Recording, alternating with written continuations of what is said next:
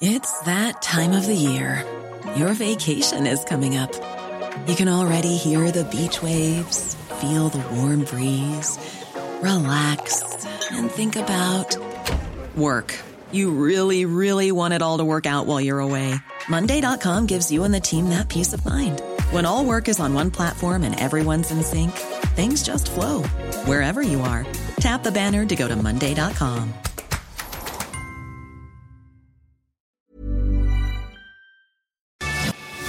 Te lo cuento, te lo cuento. Tu dosis diaria de noticias. Buenos días, yo soy Ceci Centella. Ya es viernes, al fin. Y para cerrar con broche de oro la semana, aquí les traemos su dosis diaria de noticias. Así que vamos a ver esas notas. Joe Biden le pidió a su Congreso 33 mil millones de dólares extras para Ucrania.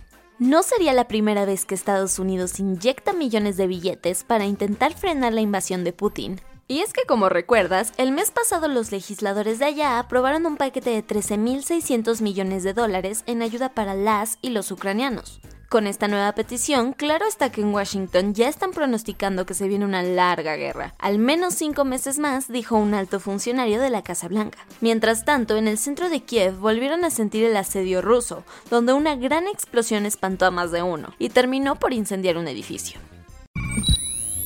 AMLO ahora sí va en serio con su reforma electoral y planteó reemplazar al INE por un nuevo instituto.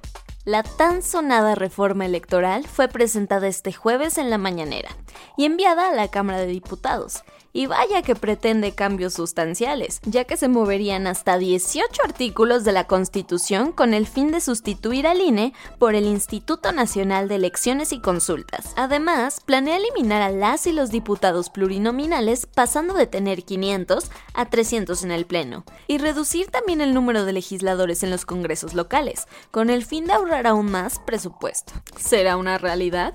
Ya veremos, aunque de entrada no se ve sencillo porque tendría una vez más que buscar una amplia aprobación en el Congreso. Vámonos a los cuentos cortos. Entre tantas iniciativas de reformas que AMLO tiene en el bolsillo, está la que quiere hacer en la Ley Orgánica de la Administración Pública Federal, con la que quiere transferir algunas facultades administrativas de la Secretaría de Hacienda y Crédito Público. Este cambio podría representar, según personas expertas, un posible estancamiento en el manejo del gasto público. Esta iniciativa ya fue enviada a la Cámara de Diputados. Elementos de la Guardia Nacional abrieron fuego en contra de dos estudiantes de la Universidad de Guanajuato, terminando con la vida de uno de ellos y dejando a la otra con heridas graves, según lo informado por las autoridades estatales. Al respecto, el gobernador del estado Diego Sinué dijo que los balazos fueron por un uso desproporcionado de la fuerza por parte de un elemento de la Guardia Nacional.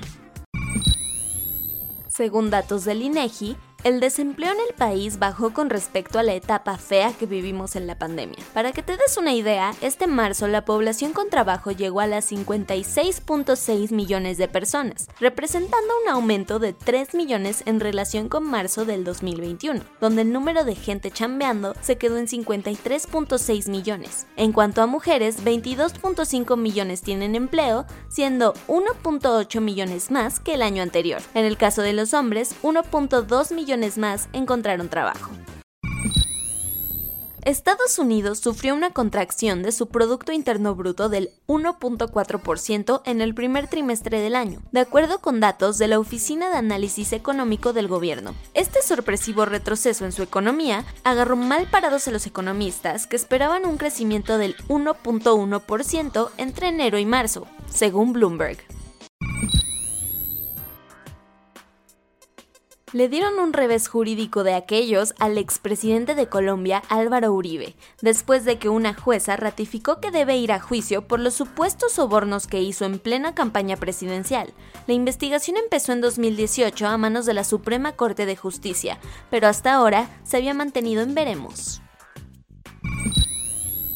Un atroz atentado ocurrió en Irán, donde un hombre de origen afgano atacó a tres clérigos en el santuario Imam Reza, que es uno de los centros más sagrados de este país. Esto provocó un conflicto étnico-identitario bastante complejo allá, ya que las tensiones entre los gobiernos de Irán y Afganistán se avivaron, convirtiendo la disputa ideológica en una crisis diplomática entre ambos países, al grado de que ambos enviaron a sus tropas a la frontera que comparten. La guerra en Ucrania, la inestabilidad internacional y lo que dejó la pandemia han dejado en Latinoamérica más problemas de los que se tenían antes. Ahora, de acuerdo con la CEPAL, el crecimiento económico de la región quedará rezagado, ya que su pronóstico de crecimiento para este año se redujo de un 2.1% a un 1.8%. Brasil, por ejemplo, apenas crecerá un 0.4% y México se quedará con un 1.7%. Y eso fue todo por el día de hoy. Yo soy Ceci Centella y espero se relajen mucho este fin de semana. Y nos vemos el lunes para tu dosis diaria de noticias. Bye.